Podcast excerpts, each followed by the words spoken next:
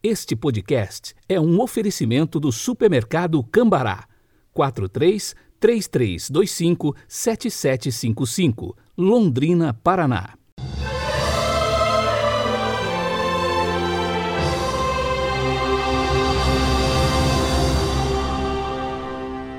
Quarta-feira, 22 de dezembro de 2021. A cor litúrgica é o roxo e o pensamento é de Santo Antônio Maria Claret. Abre aspas.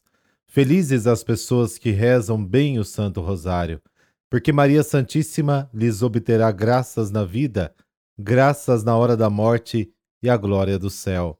Fecha aspas.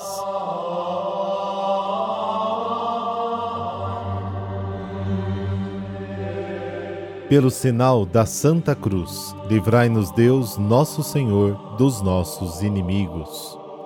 Deus de misericórdia, vendo o homem entregue à morte, quiseste salvá-lo pela vinda do vosso Filho.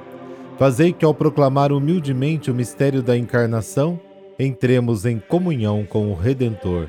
Amém.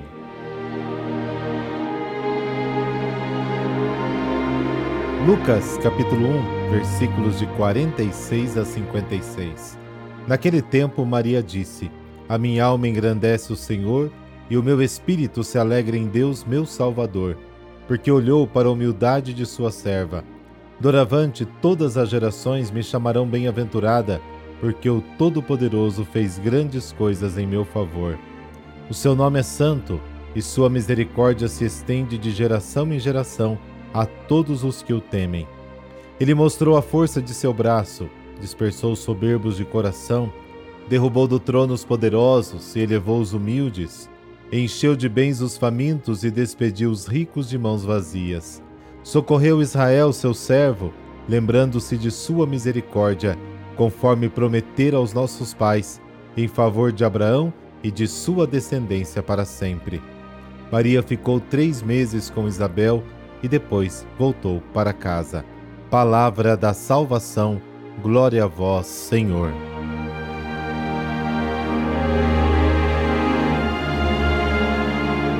Cântico de Maria era um dos cantos das primeiras comunidades cristãs. Revela o nível de consciência e a firmeza da fé que os animava internamente. Cantado nas comunidades primeiras, este Cântico de Maria ensina-nos a rezar e a cantar. Maria começa por anunciar a mudança que ocorre em sua vida sob o olhar amoroso de Deus, cheio de misericórdia. Por isso ela canta com alegria: Alegro-me em Deus, meu Salvador. Em seguida, canta a fidelidade de Deus ao seu povo e anuncia a transformação que o braço do Senhor estava fazendo em favor dos pobres e famintos. A expressão braço de Deus lembra a libertação do Êxodo. É esta força de salvação e libertação de Deus que produz as mudanças, dispersa os soberbos, derruba os poderosos e eleva os humildes, manda embora os ricos de mãos vazias e enche de bens os famintos. No final, Maria nos lembra que tudo isso é expressão da misericórdia de Deus para com o seu povo, expressão da sua fidelidade as promessas feitas a Abraão. A boa nova vista não como uma recompensa pela observância da lei, mas como a comunicação da bondade de Deus e da fidelidade às suas promessas.